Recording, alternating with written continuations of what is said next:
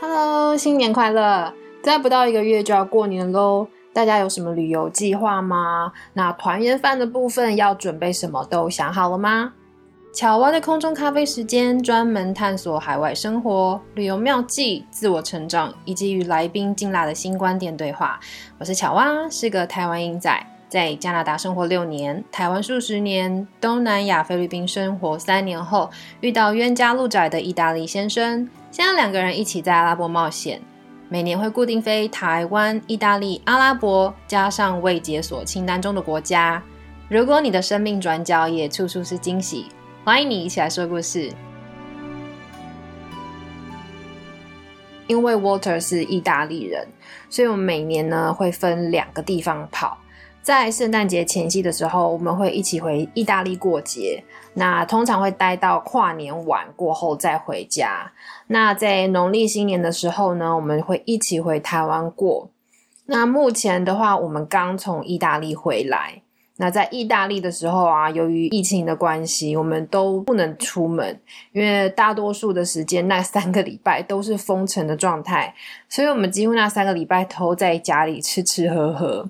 那上个礼拜就发生了一件 对我来讲非常身心灵被摧残的一个惨案，就是上个礼拜在我们预计要飞回来的前一天晚上。我们那时候在 Water 的家跟他爸妈在吃晚餐，然后吃到甜点的时候，Water 就突然跑到浴室，把体重计拿出来，就跟着大家说：“哎，大家来量个体重好不好？来看看我们三个礼拜 大家都胖了多少公斤。”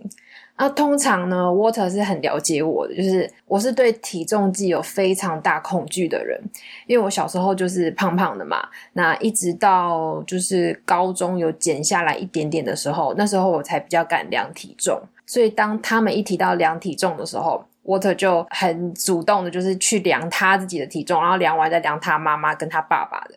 然后他们一站上去体重计的时候，我就看到。Water 从本来的六十五左右胖到了六十九公斤，也就是说三个礼拜胖了四公斤。然后他爸爸个子不高，但是肚子很大，然后一站上去也是几乎破表，就是他以为自己是七十出的，但其实当天量的时候他已经胖到快要八十公斤。然后他妈妈呢也是 range 在六十五上下，可那天量也是六十八、六十九。然后我看了他们的那个结果，我就那边笑，那边剥橘子吃。想说，我就看着沃特，他拿着体重计要往浴室回去了。但就在此时此刻，他爸妈很强烈的 要求我说：“你不要再笑我们了，你也站上去，让我们看看你几公斤。”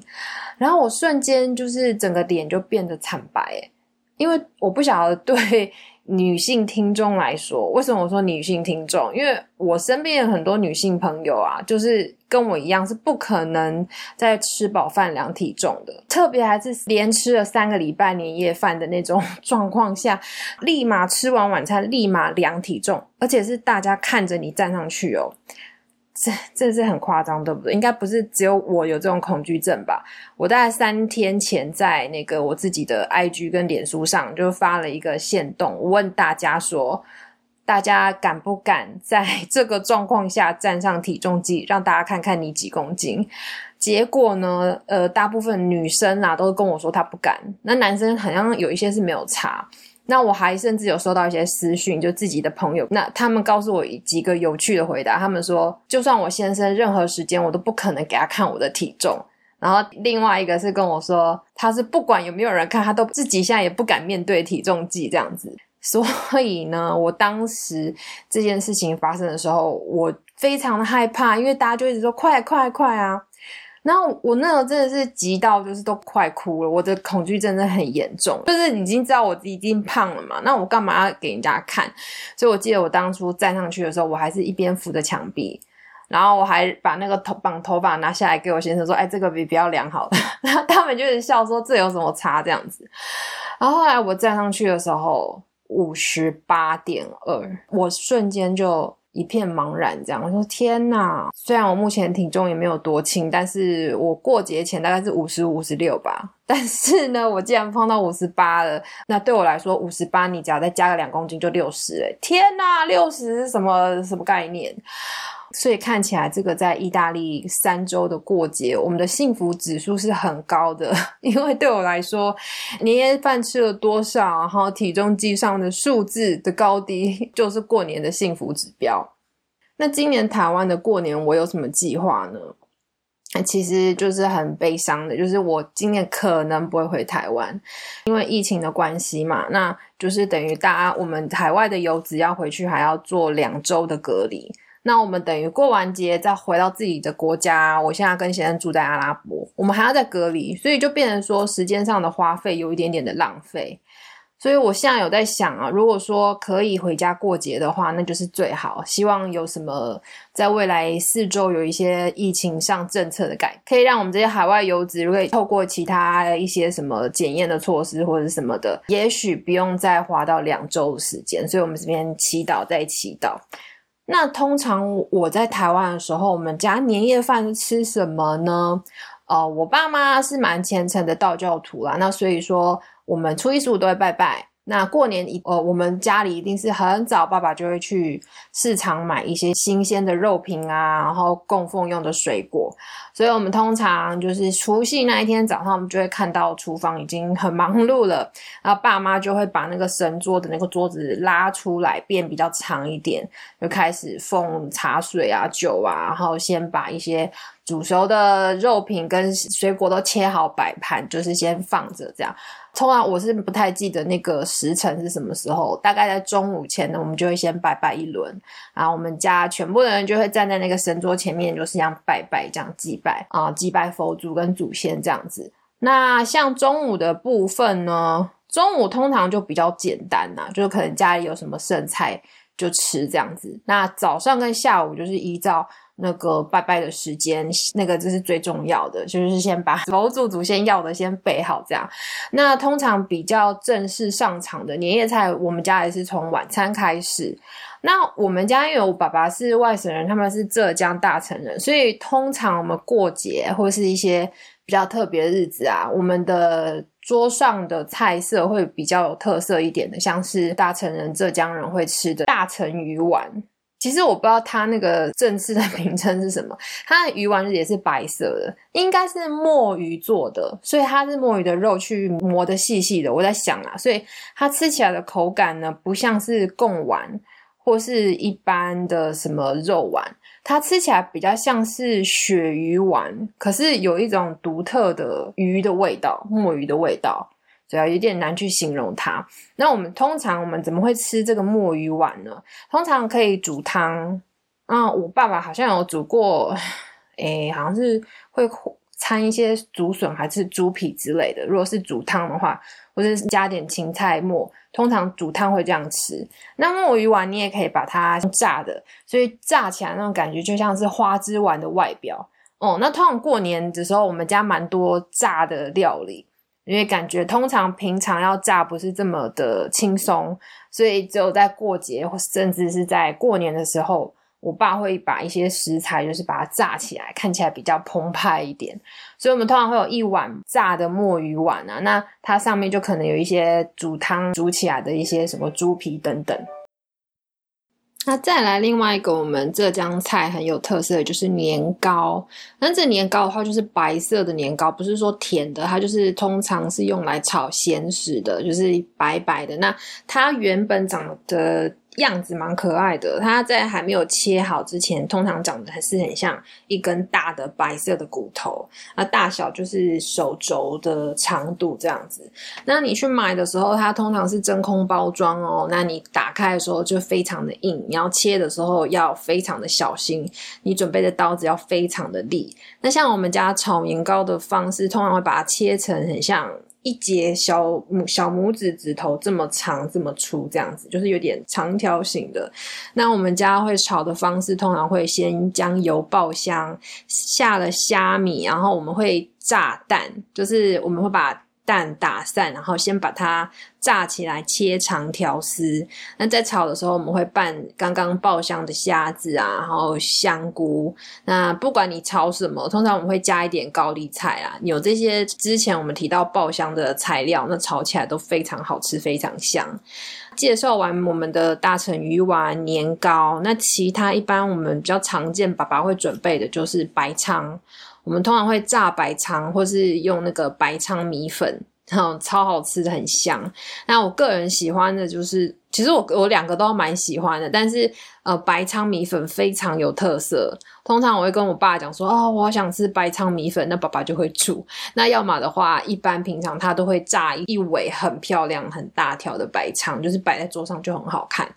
那我们通常其他旁边会搭配的就是一些海鲜喽。那海鲜我们比较会准备的就会有乌鱼子啊，乌鱼子通常就是蒸起来，然后旁边会有一些白萝卜、姜片、蒜片之类，就是看你的。喜好你可以自己去做搭配。那乌鱼子、白虾，那我们海鲜当天买的就会是新鲜的咯，所以不用过多复杂的烹调方式，就蒸好，然后旁边你可以自己去沾蒜泥酱啊、辣椒酱或酱油都可以。那另外，爸爸他比较喜欢准备的会有那个红烧狮子头或是红烧芋头等，就是那些吃起来比较温润的食物。嗯。那再普通一点的菜式，就像是白斩鸡呀，或是烧鸭、烧鹅这些，那些只要是切起来就好，就可以马上吃的食材，这些都是常见我们家在过年中会出现的菜色。那像今年的话，我其实有在想，因为如果我今年要是不能回台湾的话，其实我在想说，我可不可以买一些比较好的食材。或是呃过年年货，或者是说有一些台湾很流行自己会订年菜，有没有？就是你宅配到家热起来就吃的。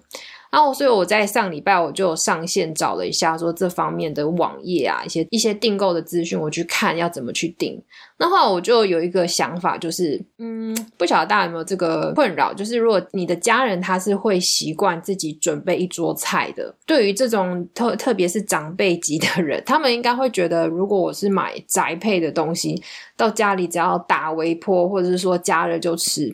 他们总会觉得这样好像少了一点过年的味道，有没有？因为通常过年对他们来讲就是从早煮到晚啊，所以那一天是很有仪式感的事情。你从一早起来，那你去市场买菜，你自己挑的哦，你知道自己挑的新鲜的食材，比如说他要哪一只鸭、鹅或海鲜，都是自己挑的。那到家了之后，你依照自己想要的方式，你去切或是蒸、煮、炒、炸，都是自己想要的。可是，如果说我们今天是送一个礼物，是一个过年年菜的礼包，那给他们拿到他们手上，他们直接热起来。我有点担心，说这样对长辈来说会不会是有一点点，他们反而觉得是一个麻烦，或者说认为觉得餐桌上出现这种打微波的食物，就是一个比较不吉利、不讨喜的一个送礼的东西。我自己是有这个困扰啦。我可以想见我爸的想法，就是哎，那种东西就是比较不新鲜的，因为起码再怎么说，那些准备好食物一定是他们几天前或甚至几周前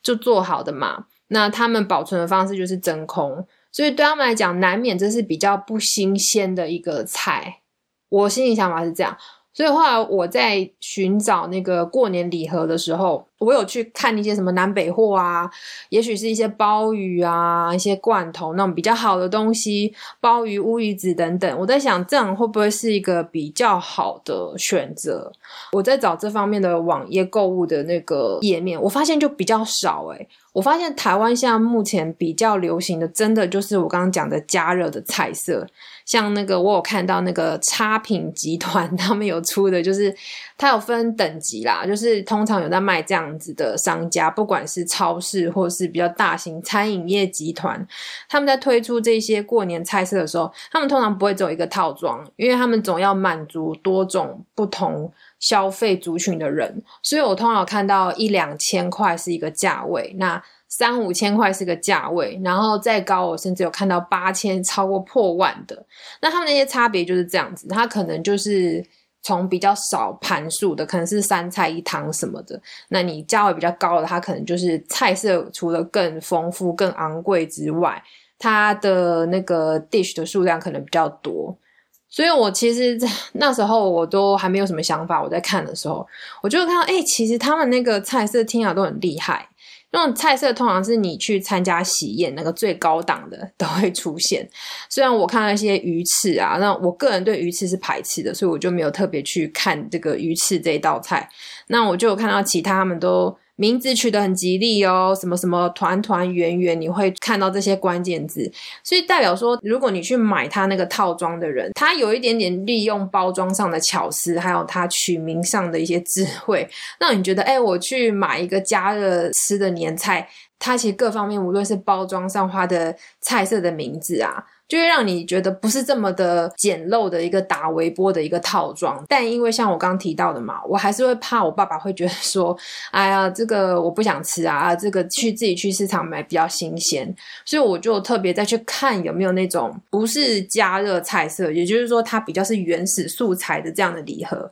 哎，我就发现这样的选择少很多，哎，对啊，像我还有特别去虾皮自己找，我还要自己打那种什么南北货礼盒。然后一打了之后，才出现到一两家是我稍微觉得还可以的，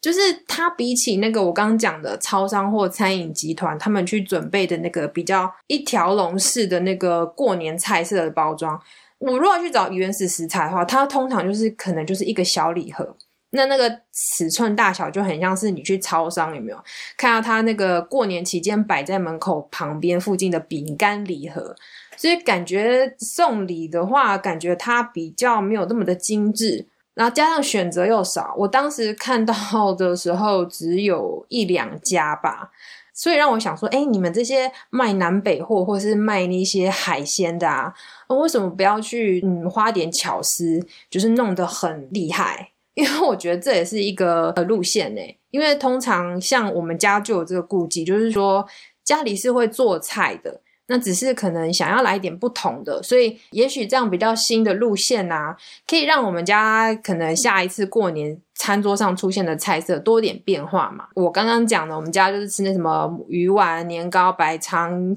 啊、狮子头啊、红烧芋头等等这些菜色。那也许如果你提供一个比较原始素材礼盒，可能有一些比较不同的，那我们可以去买来自己在家里添加到我们现在原有的一些菜色上面，或者是说就针对那些去做一些新的菜。那为什么没有这些东西呢？反倒是那个懒人年菜包那些，反而选择是比较多的。呃，也许现在有一些新选项啊，那只是我个人还没有看到。所以，如果听众，如果你知道有哪一些平台有在贩售这些像我讲的比较原始食材的组合包的话，那它的包装又是比较精致一点的，那欢迎大家可以告诉我哦，因为我现在在苦苦寻找的这些商品的选项。你们家今年的年夜饭计划是什么呢？是自己煮、爸妈煮，还是也打算买市售年菜呢？欢迎留言告诉我哦。如果你有任何相关的问题想提出，或是想跟大家分享你的故事，欢迎你透过 Facebook 或者是 Instagram，我每一篇的故事都会同时发图文，提供给大家一个提问或是分享的管道。那我也会在那些频道上分享我自己的生活趣事、旅游啊，以及文化的小知识。只要在 FB 搜寻巧蛙的空中咖啡时间，IG 搜寻 Silver's Coffee Time，或是一样搜寻巧蛙的空中咖啡时间的关键字，都会找到我哦。另外，喜欢这些节目内容的朋友，也请你帮个忙，到 First Story Apple Podcast 的平台上，赏我一些星星以及评论，我都会仔细阅读大家给我的留言。你的鼓励是我持续说故事的动力。巧蛙的空中咖啡时间，我们下次见喽，拜拜。